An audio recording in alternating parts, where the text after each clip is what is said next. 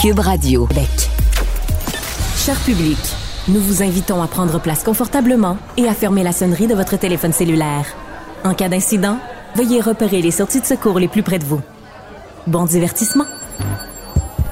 Un, deux, un, deux. OK, c'est bon, on peut y aller. Sophie Durocher.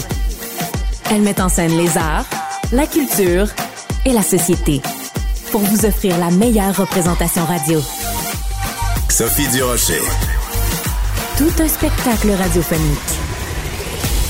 Bonjour tout le monde, j'espère que vous allez bien. Vous le savez, récemment, le gouvernement a fait sa mise à jour économique et caché un petit peu, dans un petit paragraphe caché parmi la mise à jour, ben, il y avait une mention de la sous-scolarisation des garçons au Québec. Ça a suscité beaucoup d'interrogations de la part de mon collègue Mario Dumont dans une excellente chronique dans le Journal de Montréal, le Journal de Québec, mais ça a aussi beaucoup touché euh, mon collègue chroniqueur et humoriste Jean-François Barry. Bonjour Jean-François. Allô, Sophie? Ben, en fait, ça devrait tous nous toucher. hein. Absolument, je suis entièrement d'accord avec toi. Euh, quand on voit, écoute, les chiffres sont absolument terribles. Il y a seulement 69 des garçons qui obtiennent leur diplôme secondaire dans les délais prévus et seulement 41% des diplômés au Québec sont des gars. C'est la plus faible proportion de tout le Canada, nous dit Mario. Ça fait extrêmement peur. Et euh, si c'était des filles qui étaient sous-scolarisées, ben on aurait le droit à plein de hein, grimpage dans les rideaux.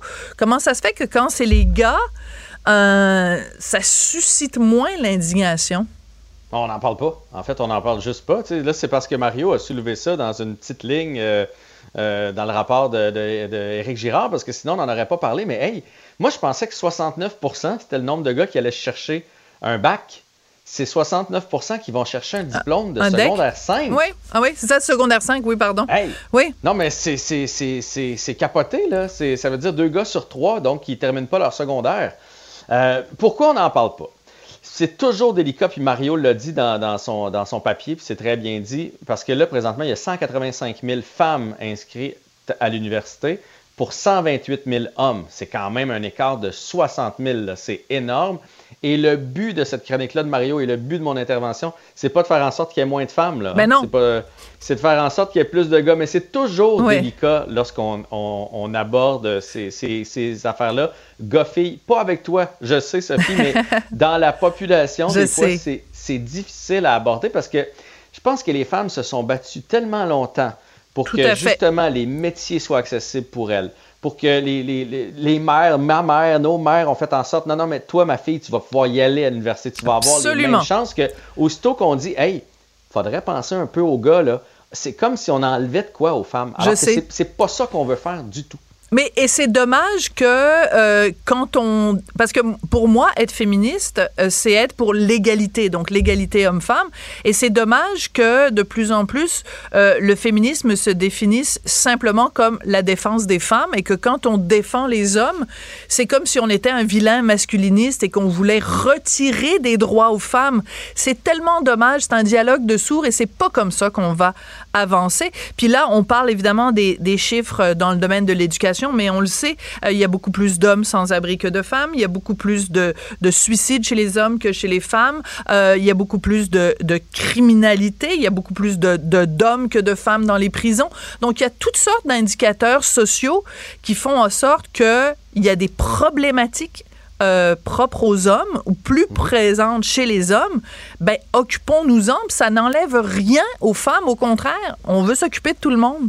Ouais, il y a bien des hommes qui sont malheureux présentement, mais euh, je ne sais pas, au Québec particulièrement, on, on- on dirait qu'on n'a pas le droit euh, d'en parler. Et là, tant mieux si ça aussi on commence à s'intéresser aux hommes, puis on commence à, à- à faire en sorte de, de ramener, parce qu'il ne faudrait pas que le, le balancier il était euh, comme ça, homme-femme, Oui, puis il faudrait pas qu'il tourne de l'autre côté à l'extrême non plus. Tu sais, il faudrait pas dans quelques années, par exemple, avec la scolarité, qui était un paquet de femmes super instruites, puis qui, qui gèrent toutes les grandes compagnies, alors que les hommes seraient pas allés, eux, à l'école, puis auraient pas accès à ces postes-là. On veut qu'il y ait le bon dosage. Moi, je pense que dans un CA, dans un, dans un bureau, dans une réunion, le bon dosage, c'est qu'il y ait des femmes et des hommes si possible égal, mais à un moment donné, 6-4 euh, d'un bas, 6-4 de l'autre, faut pas capoter non plus. Mais pour que les deux amènent leur force, parce que les femmes ont des forces, une vision de la vie, les hommes ont des forces, leur vision de la vie, puis c'est quand on va mettre tout ça ensemble qu'on va avoir une société forte. Fait qu'il faut pas que le balancier tourne.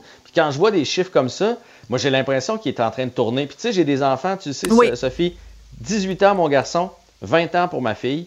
Alors évidemment, quand on a des enfants de cet âge-là, on côtoie qui? Des parents qui ont des enfants de entre 16 et 21. Parce que là, tu te tiens avec des, gens qui ont des enfants de ton âge. Parce Absolument. Que tu euh, bon.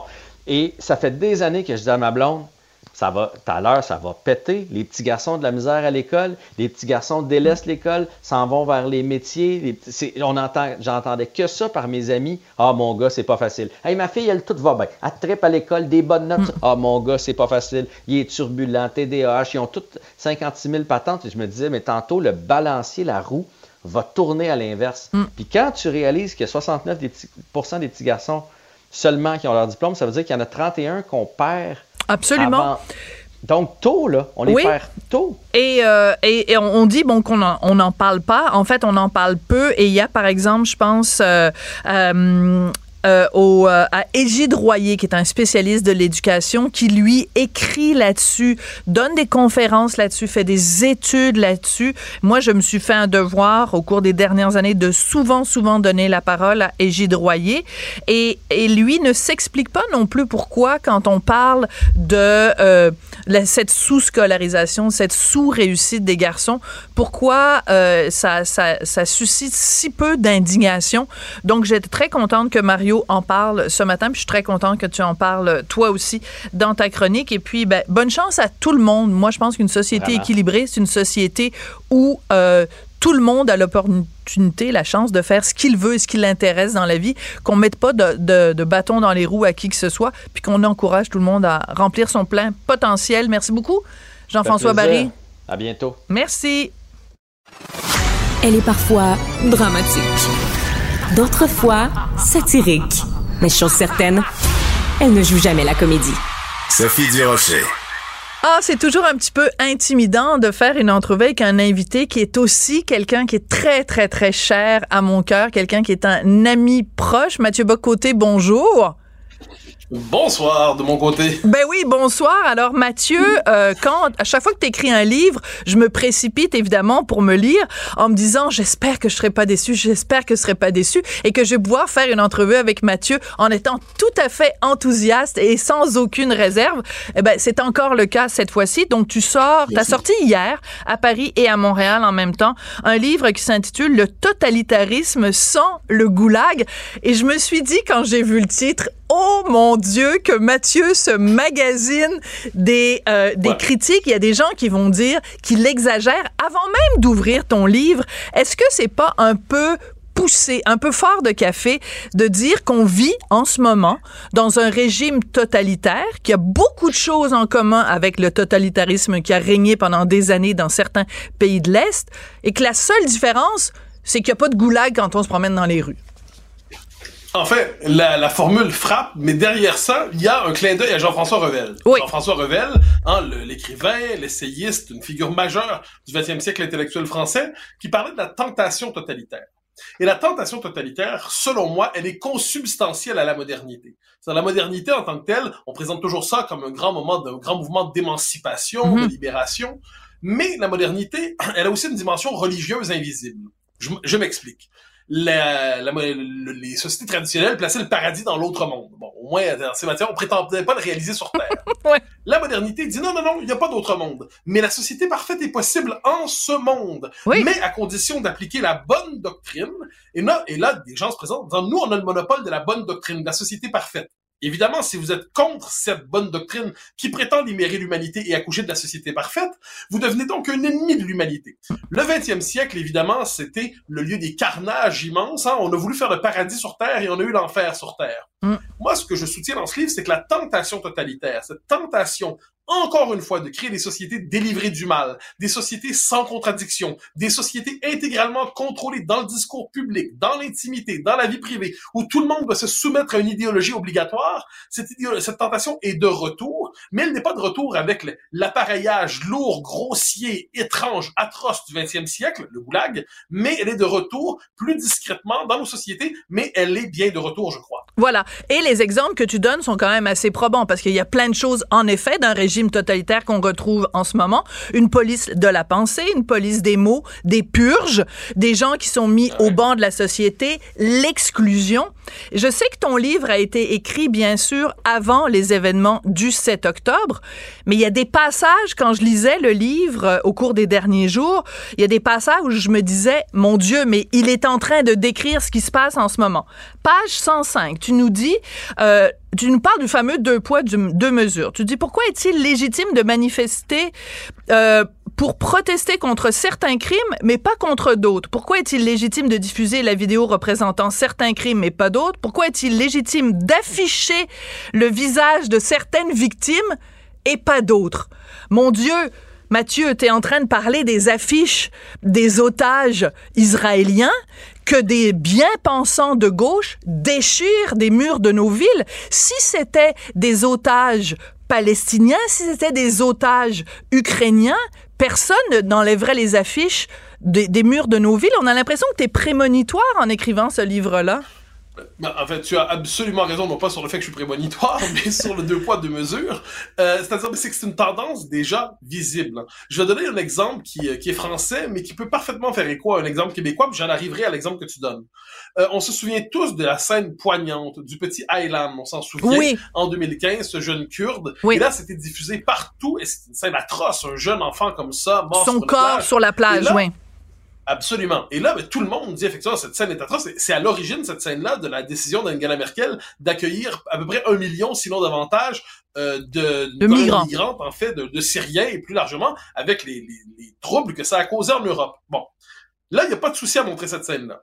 Mais quand vient le temps de montrer d'autres scènes et d'autres images, où cette fois, les conclusions politiques qu'on peut en tirer sont autres. Par exemple, lorsque les attentats terroristes, ou là, dans le cas qui nous intéresse, des, des otages israéliens pris par le Hamas. Eh bien, cette fois-là, je dirais, l'otage n'a pas le bon visage. L'otage, la victime n'est pas la bonne, et dès lors, elle est classée dans la catégorie des faits divers. Alors ça, c'est sur le mode de l'actualité, donc c'est pas, ça n'a pas de signification politique, c'est un fait divers. Et si on en parle, eh bien, c'est finalement, et là, c'est ce qu'on nous dit avec ces, otages israéliens, on dit finalement, ne sont-ils pas coupables eux-mêmes? Hein? On connaît la formule d'Ouria Bouteljan, figure importante de l'indigénisme français, on n'est pas israélien innocemment.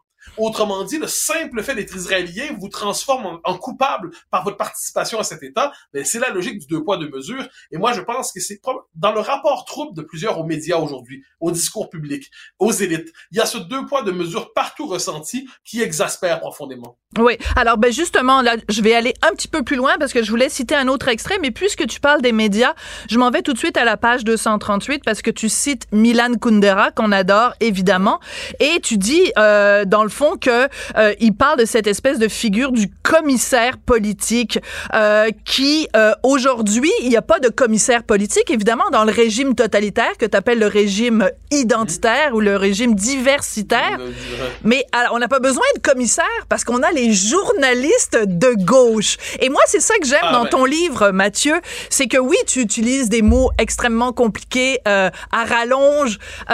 Et comme tu viens d'en utiliser un, la consubstantialité ou quelque chose comme ça. Mais il y a aussi beaucoup d'humour dans ton livre. Et quand tu compares donc le journaliste de gauche à un commissaire politique, c'est assez hilarant quand même.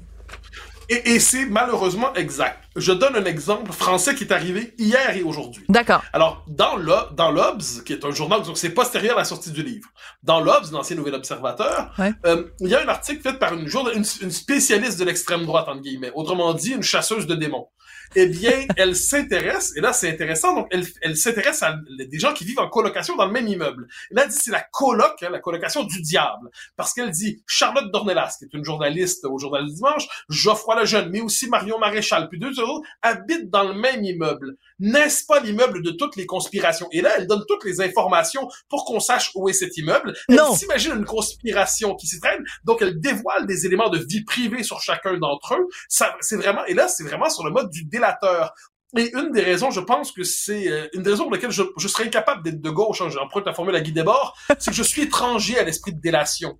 Or, qu'est-ce qu'on voit? Et ça, on le voit dans plusieurs cas. Le journalisme de gauche, c'est quoi sa fonction généralement? C'est de coller tout de suite l'étiquette à quelqu'un pour qu'on sache qu'il est infréquentable. Donc, selon le sujet, on va dire un réactionnaire, extrême droite, fasciste, euh, ou encore on va dire simplement ignorant, populiste, démagogue, polémiste. Donc le journaliste de gauche, sa fonction, c'est de coller une étiquette, une sale étiquette à celui qu'il n'aime pas, pour faire en sorte qu'avant même que la personne à qui on a collé cette étiquette parle, on sait d'avance qu'il est infréquentable. On sait d'avance que c'est quelqu'un qu'on ne doit pas citer. On sait d'avance que c'est quelqu'un qui on, doit on doit susciter le dégoût autour de cette personne. Et de ce point de vue, pour moi, ce sont véritablement des euh, c'est ça c'est, ils sont dans une logique de, d'exorcisme c'est-à-dire c'est ce qu'ils disent quand, on identifie quelqu'un traitant d'extrême droite ben, ouais. on discute pas avec l'extrême droite. Donc tout ce qui reste à faire c'est répéter sans arrêt comme dans une séance d'exorcisme extrême droite extrême droite extrême droite pour que tous au moins sachent que si vous êtes d'accord avec cette personne vous êtes contaminé. Vous êtes coupable par association. Par association. Et plus encore eh ben oui. Et si, si vous avez l'odieux de ne pas vous-même utiliser le terme extrême droite pour parler de cette personne, donc vous êtes complice de cette personne parce que vous, vous refusez de la diaboliser. Moi, ces mécanismes de diabolisation, je les trouve atroces et ça, ils sont directement hérités de l'URSS, de la Chine de Mao, donc sans le goulag, sans le laogai, les mêmes méthodes de persécution médiatique et civique demeurent. Alors, ce qui est intéressant, c'est que tu as réussi quand même un exercice de, de haute voltige, c'est-à-dire que tu écris un livre où tu donnes des exemples québécois qui vont intéresser les Français et tu donnes des exemples français qui vont intéresser les Québécois. Alors, félicitations pour ça parce que c'est pas toujours évident quand on est, quand on travaille des deux côtés de l'Atlantique comme toi, de faire un livre qui va intéresser et informer les deux publics des deux côtés. Alors, à un moment donné, tu parles de l'immigration et c'est quand même assez hilarant parce que tu dis, ben, en fait, il y a plein de gens qui nous disent, euh, vous, ne pouvez pas être remplacé comme peuple historique dans un pays donné parce que vous n'existez pas comme peuple. Donc, vous ne pouvez pas prétendre, par exemple, comme Québécois, euh, qu'une immigration massive va vous faire disparaître parce que vous n'existez même pas comme peuple. Et ça, on voit comment tu déconstruis le fait que pour une certaine gauche, euh, on, change le sens des mots, on change, euh, euh on, on, on, a créé toute une espèce de neuf langues. Mais l'exemple de l'immigration est quand même assez frappant, Mathieu. Ah, mais t'as absolument raison. Je pense qu'une des questions centrales, c'est le rapport au langage. Aujourd'hui, qui, qui s'aventure dans l'espace public, il doit lire la plupart euh, des médias, je dirais euh, souvent les médias publics, comme un soviétique lisait la Pravda. C'est-à-dire qu'est-ce qu'on lui dit et qu'est-ce qu'on ne lui dit pas lorsqu'on lui dit quelque chose? Et sur la question de l'immigration, c'est fascinant. Pendant longtemps, on nous expliquait l'immigration massive n'existe pas. Une fois qu'on a reconnu qu'elle existait, on a dit mais elle est nécessaire et sans ça on serait pauvre. Lorsqu'on a dit oui, mais vous savez, on n'est pas capable de l'intégrer, le nouvel argument c'est mais qu'est-ce que ce concept de capacité d'intégration? Ça ne veut rien dire. Et là on dit oui, mais on veut pas devenir minoritaire chez nous. Mais on dit mais quel est ce nous auquel vous faites référence? Vous n'existez pas. si la majorité historique francophone est une fiction d'esprit, une hallucination identitaire, eh bien elle ne risque pas de devenir minoritaire en son propre pays. Si les Français comme peuple historique n'existent pas, tout ce qu'ils ont sont les valeurs désincarnées, mais ils ne risquent pas de devenir minoritaires chez eux. Donc là, c'est ce que j'appelle le démographe lysenkiste. Hein, lysenkiste, au sens de Lysenko. Lysenko, ce, ce, savant soviétique, entre guillemets, qui nous avait expliqué que finalement, euh, en fait, je, je, résume en un mot, il soumettait la, la génétique au marxisme-léninisme. Mais aujourd'hui, on soumet la démographie, on soumet la sociologie à cette idée que l'immigration massive est toujours nécessaire et absolument inévitable. Et eh ben moi, ça me frappe. Et c'est un argument qu'on nous dit, vous pouvez pas disparaître comme peuple, vous n'existez pas. Ah ben, mais certains les peuples sont étonnés à l'idée de leur inexistence. Alors ils se révoltent. quand ils se révoltent, de quoi les accuse-t-on? De populisme et de racisme. Alors là, dès que vous rappelez que vous existez, on voit bien là la preuve que vous n'existez que pour le pire. Euh, ça, ça, fait un débat démocratique assez vicié. Ouais. Alors, euh, un autre moment, tu parles, en fait, parce qu'on est toujours, en fait, l'importance des mots et euh, dans ce fameux régime diversitaire, euh, on se fait accuser d'incitation à la haine et tu dis, ben, dans le fond, euh, dans un régime diversitaire, on nomme haine l'opposition attachée aux revendications identitaires minoritaires.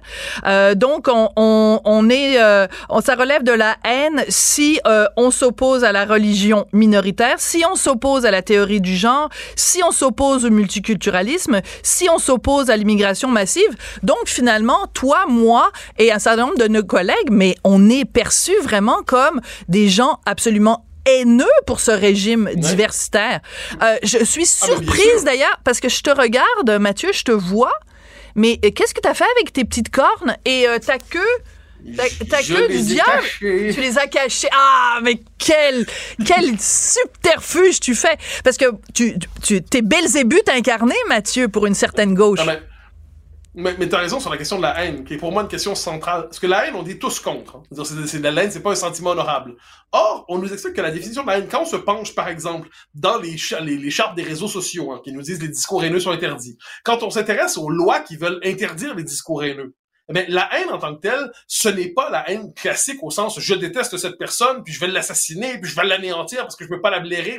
Non, c'est pas ça. C'est l'opposition théorisée ou instinctive la critique aux différentes revendications minoritaires. Voilà. Et là, par exemple, si vous considérez à la manière de l'humanité, je dirais, de la première manifestation humaine sur Terre jusqu'à il y a cinq ans, qu'un homme et une femme, c'est assez facile à distinguer, il y a une dimension anatomique. Si vous considérez que la dimension anatomique est plus importante que ce qu'ils appellent aujourd'hui le ressenti de genre, vous êtes dans le discours haineux. Et je donne un exemple là-dessus qui est français, qui m'a semblé euh, marquant en 2022, le planning familial, une association féministe, dit nous savons nous qu'un homme peut être enceinte.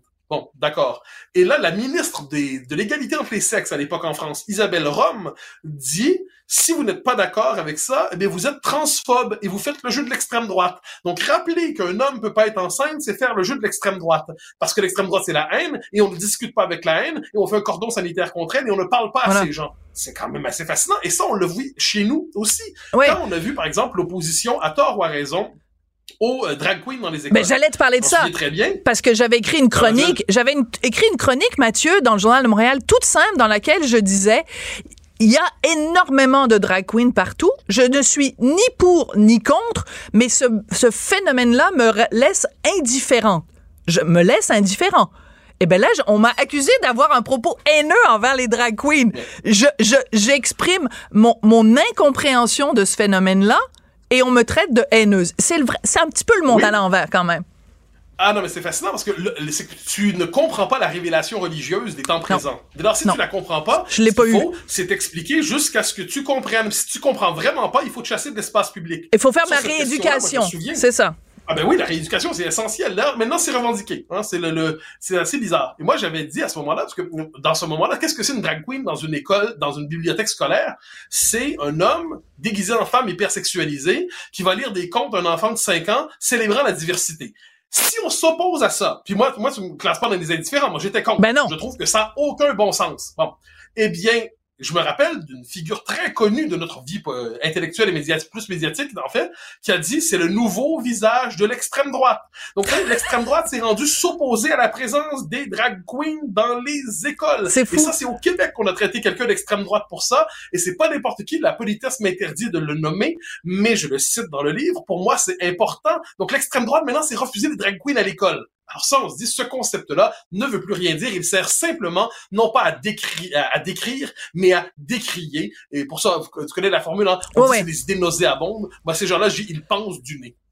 Il pense du nez, c'est très bon. Écoute, euh, je vois que tu donnes plein d'entrevues en France, donc euh, je vois que le, tapis rouge t'est déroulé. Espérons qu'il te sera déroulé de même manière. À quel accueil tu t'attends euh, de la part de la gauche québécoise, c'est-à-dire la plupart des médias à part québécois? tu t'attends à, à, quoi? Quel genre d'invitation? Quel genre de discussion, par exemple, penses-tu avoir avec Marie-Louise Arsenault ou Penelope McQuaid? Ah bah mon dieu. Alors je distingue, je, rends hommage à une personne, ça l'a dit, euh, ça peut, ça peut, euh, Guy Lepage m'avait invité pour ce dimanche. Mais t'es pas à euh, Montréal. tout le monde en parle. Mais les, ben, j'ai, j'ai, mais il invité. de pouvoir traverser la. Oui, l'invitation était là. D'accord. franchement, je, je, devine qu'il est pas en accord souvent avec moi, donc c'est tout à fait honnête de sa part. Et j'étais censé pouvoir traverser l'Atlantique. Pour le dernier moment, ça n'a pas été possible. D'accord. Je m'en désole, mais l'invitation était là. D'accord. Pour le reste, mon histoire, c'est lorsque je vais chez notre ami Arsenault, lorsque je vais chez Pénélope. Pénélope McQuaid a dit récemment que c'était dans la mission sur l'émission Les Progressistes. Oui. Je ne savais pas que mes impôts devaient financer une orientation idéologique particulière. Euh, enfin, ce que, elle, ce que elle définit comme progressiste, parce que j'aimerais ça savoir, si elle est progressiste, ça veut dire tous ceux qui pensent pas comme elle sont donc régressifs. C'est quand même assez particulier. bien sûr. Ben oui, c'est une ah, ben, étiquette qu'elle s'accole à elle-même, c'est fabuleux. Non, mais, mais, mais c'est. En tout cas, la bonne étiquette et les autres, en fait, ce sont des traînes de la patte du progrès. Donc ça, il y a, y a donc je, en ces matières, je sais quand je fais la tournée des gens que tu évoques, je suis normalement accueilli à la manière du de l'infréquentable du moment qu'il faut néanmoins éviter pour donner l'impression qu'on est pluraliste. Cela dit, si les invitations viennent, je répondrai chaque fois euh, avec bon, on parlera, on parlera, mais ce sera l'occasion peut-être de leur demander parce que ils vont nous dire tous les termes, en hein, populisme, extrême droite, haine, intolérance. Ce sera l'occasion chaque fois de leur dire qu'entendez-vous par ces termes que vous utilisez comme des formules rituelles, mm. comme autrefois on utilisait des formules liées au chapelet. Mais maintenant, le chapelet a un nouveau visage, a une nouvelle fonction, et, ça sert aujourd'hui à excommunier les nouveaux démons. Alors, je serais heureux Alors, de débattre va, avec eux s'ils m'invitent. Va et ne pêche plus, Mathieu. J'ai beaucoup aimé le total je vais finir par le dire, le totalitarisme sans le goulag et excellent dessin, le hashtag qui nous bouche, qui nous empêche de parler. Merci beaucoup, Mathieu. Merci pour l'invitation. Sophie Durocher. Divertissante elle sait comment se donner en spectacle pour vous offrir la meilleure représentation. Émotionnelle ou rationnelle. En accord ou à l'opposé? Par ici, les brasseurs d'opinion et de vision. Les rencontres de l'air. On va parler maintenant avec Christian Rioux, qui est correspondant du Devoir à Paris. Bonjour, Christian. Bonjour Sophie. Depuis le 7 octobre. Oui, moi je vais très bien malgré euh, l'actualité qui est particulièrement éprouvante, euh, ah. Christian. Je vous avoue que ça finit par tomber sur le moral. Euh, Christian, depuis le 7 octobre, on apprend tous les jours plus de détails sur les exactions qui ont été commises par les terroristes du Hamas et en particulier de plus en plus de détails absolument horribles sur la façon dont des femmes ont été violées de façon systématique le 7 octobre dans les différentes attaques des terroristes du Hamas. Et une chose qui est frappante depuis le 7 octobre, c'est qu'il y a quasiment pas de féministes, ni en France, ni au Québec, qui ont réagi Pourtant, habituellement, quand mm. les femmes sont attaquées, particulièrement quand les femmes sont violées, les féministes sortent dans la rue, écrivent des tribunes. Comment on, on explique ce silence-là, Christian? Oui. Oui, c'est, c'est, je, vous dirais que c'est le silence des féministes euh, aujourd'hui est, fascinant. Il est, euh, on pourrait presque dire euh, tonitruant. Hein. Il fait et, vous savez, ce, matin, je suis tombé sur un, tweet de, de, quelqu'un que je respecte beaucoup qui s'appelle Delphine Orvillard. Je l'adore. Delphine Orvillard. Femme rabbin. C'est une femme que j'ai eue j'ai eu l'immense chance d'interviewer il, y a quelques années et je me souviens que la première question que je lui avais posée, alors, est-ce que vous êtes un rabbin ou une rabbine? elle, m'a dit, dites donc, dites donc ce que vous voulez, c'est pas grave. C'est ça. elle est rabbin, mais elle est auteur aussi. Elle, est, elle écrit des livres, euh, elle réfléchit, elle s'implique dans le débat public. Tout à fait. C'est quelqu'un qui, qui est aussi un grand, un grand, qui, qui s'intéresse énormément à tout le dialogue entre, entre, entre les juifs et les musulmans. Et ce matin, elle a tweeté où sont les féministes? Elle a tweeté où sont les féministes et je, je vous dirais que c'est la question qui m'a interpellé. Je me suis dit, effectivement, où sont-elles? Et sous son tweet, il y avait un autre tweet, celui de Yael Meloul. Euh, Yael Meloul, c'est une, c'est une juive, c'est une survivante du 7 octobre, du, du, du grand pogrom du 7 octobre, de, de espèce de massacre qui s'est produit. Et je, je suis presque, je, suis triste de vous lire ça, mais je, je pense Allez-y, c'est important de le dire. Yael Meloul, c'est des extraits hein, de, son, de son témoignage qu'elle a, qu'elle a donné après ce qui s'est passé. Et elle dit, elle était en vie lorsqu'ils l'ont violée. Elle dit ensuite, il lui a tiré une balle dans la tête alors qu'il la violait. Et elle dit ensuite, ils lui ont coupé un sein et ont joué avec. Et Delphine Orvillard de, de, de conclure, viol, le viol est une arme de guerre. Évidemment, le viol est une arme de guerre. C'est une arme de guerre, mais c'est pas seulement une arme de guerre, c'est évidemment dans ce cas-là l'arme, l'arme d'un pogrom, l'arme des, des, des islamistes. Hmm. Et je vous dirais naïvement, quand j'ai pris ça, j'ai envoyé euh, ce tweet à des amis féministes que j'ai, parce que j'ai des amis, j'ai des amis féministes, contrairement à ce que mes détracteurs peuvent imaginer. Et je n'ai pas eu de réponse. Non, j'ai eu une sorte pas. De, de, silence, de, de, espèce de silence.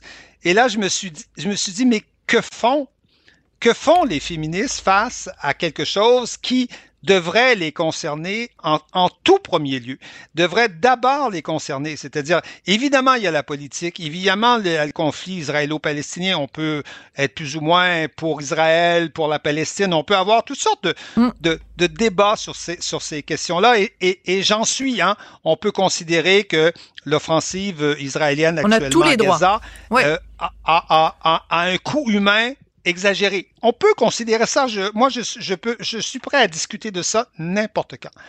Mais ce qui s'est passé là-bas, les viols des femmes, les démembrements des femmes, c'est quelque chose qui devrait, qui devrait, euh, qui devrait concerner directement les féministes et les féministes devraient être les premières à se faire entendre sur une chose comme ça. Alors, je me suis désolé évidemment du silence de, de, de, de mes amis euh, féministes qui, qui, ne m'ont pas, qui ne m'ont pas répondu, mais, oui, heureusement, à la fin de la journée. Voilà, cette lettre. Voilà, rédemption. Je suis tombé à la fin de la journée sur une lettre, sur une tribune dans Libération.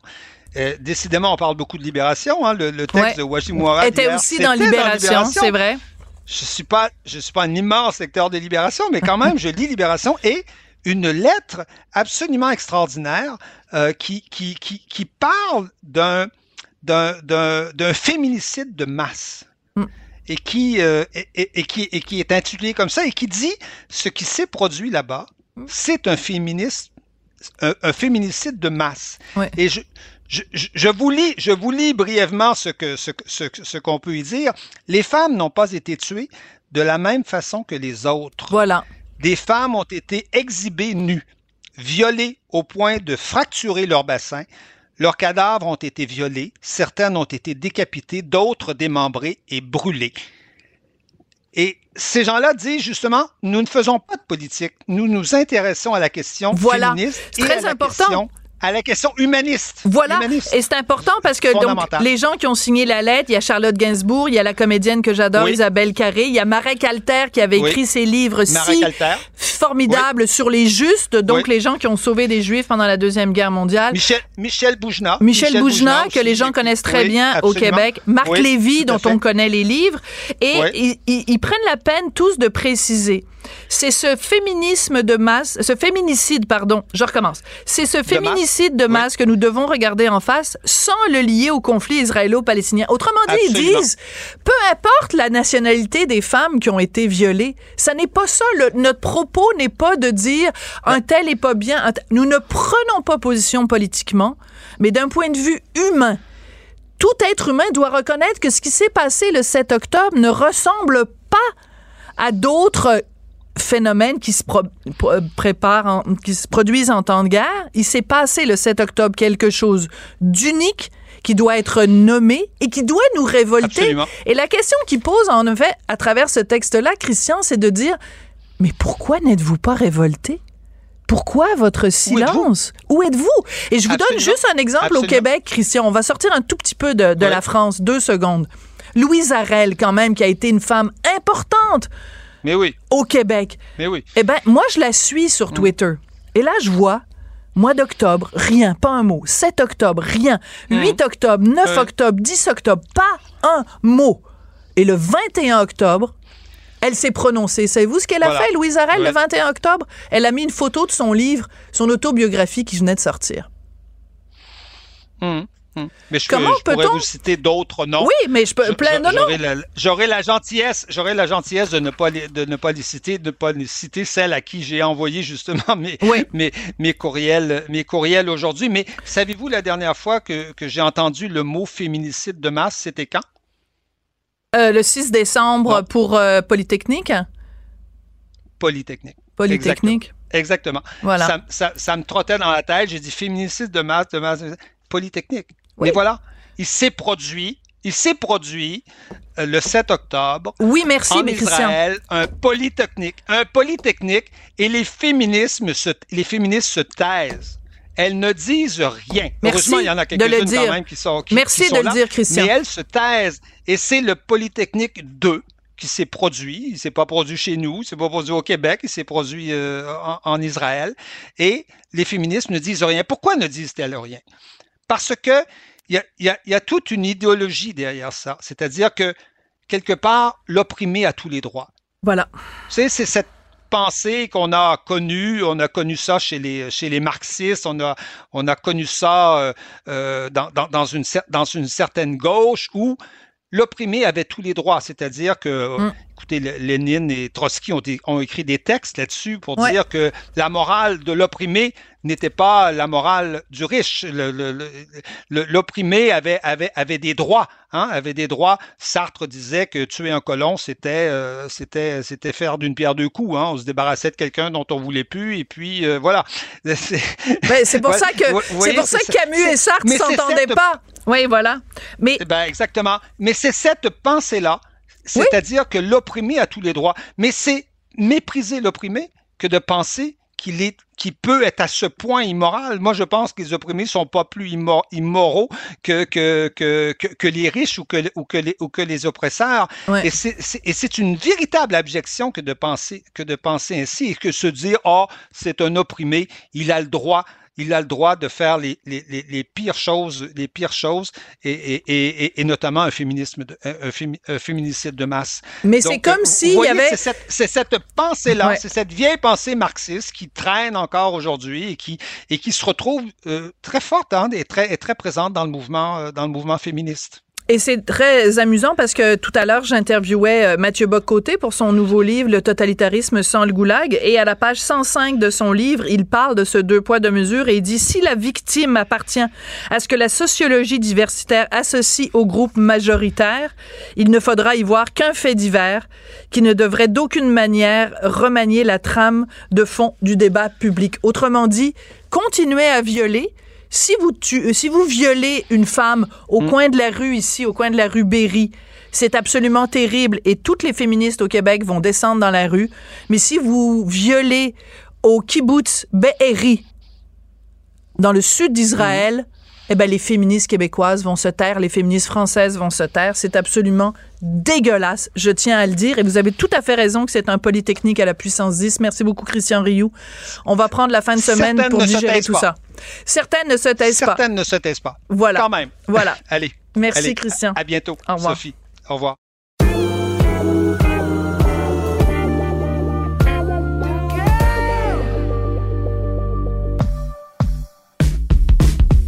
Au lit avec Anne-Marie. On va parler de sexologie avec Anne-Marie Ménard, qui est professionnelle en sexologie. Anne-Marie, bonjour. Bonjour Sophie. Ben, vous nous apprenez quelque chose aujourd'hui que je ne savais pas. C'est que les femmes ont la capacité d'être multi-orgasmiques. Est-ce que c'est un mythe ou vous êtes vraiment sérieuse? Parce que je regarde le calendrier et on n'est pas le 1er avril.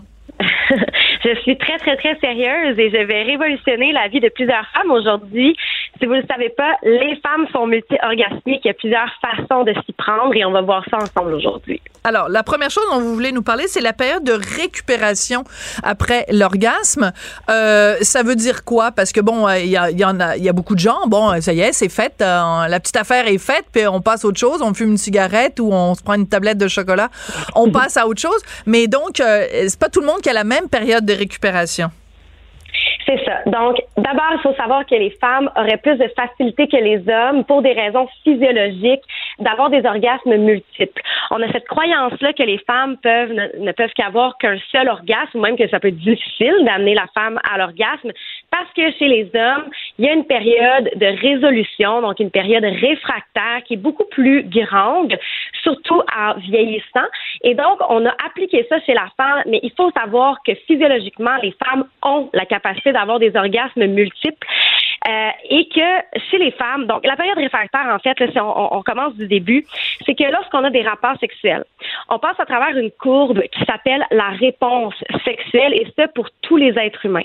Ce sont des réponses physiologiques du corps, donc c'est la fameuse courbe excitation, euh, plateau, orgasme et résolution. Donc, résolution, c'est la période réfractaire dont on parle. D'accord. Et là, chez les femmes, ben, il y a certaines femmes qui n'ont pas de période réfractaire. Donc, il y a des femmes qui ont la capacité, tout de suite, après avoir eu un orgasme, d'en avoir un à nouveau. D'accord, mais il faut que le gars sache y faire, le gars ou la fille, hein? Tout à fait. fait c'est certain là, que euh, il faut, faut savoir comment s'y prendre. Il y a une façon de s'y prendre. Euh, et je vous dirais que c'est plus de 47% des femmes qui ont eu des orgasmes multiples. Et euh, je pense qu'on va augmenter le pourcentage aujourd'hui. Ah oui, c'est ça, Anne-Marie va nous donner des trucs. Ben déjà, déjà, simplement le, le seul fait de, de savoir qu'on est disponible ou que c'est potentiellement euh, accessible, déjà, ça, ça ouvre des petites fenêtres, là. Exact. Qu'il faut savoir, là, c'est que 53% euh, des femmes, juste après l'orgasme, préfèrent revenir aux caresses agréables du tout début. Donc, quand on commence un rapport sexuel, euh, on y va plus doucement, puis on y va là, vraiment en crescendo, si je peux le dire comme ça, euh, au niveau de la stimulation. Bien, il faut savoir qu'après l'orgasme, on a, on a accès à un nouveau corps. C'est comme si on retournait à zéro et que le post-orgasme, c'est vraiment un moment d'apaisement.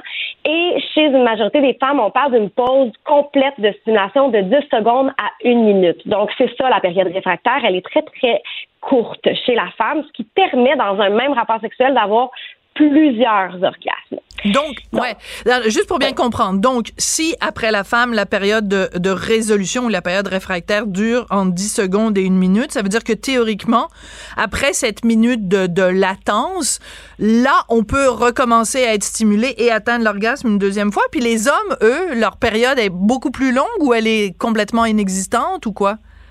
Ce qui arrive chez les hommes, c'est que la période, elle est beaucoup plus longue, souvent parce que l'éjaculation va être arrimée à l'orgasme. On s'entend que ce sont deux, euh, deux phénomènes distincts, mais qui arrivent en même temps, souvent.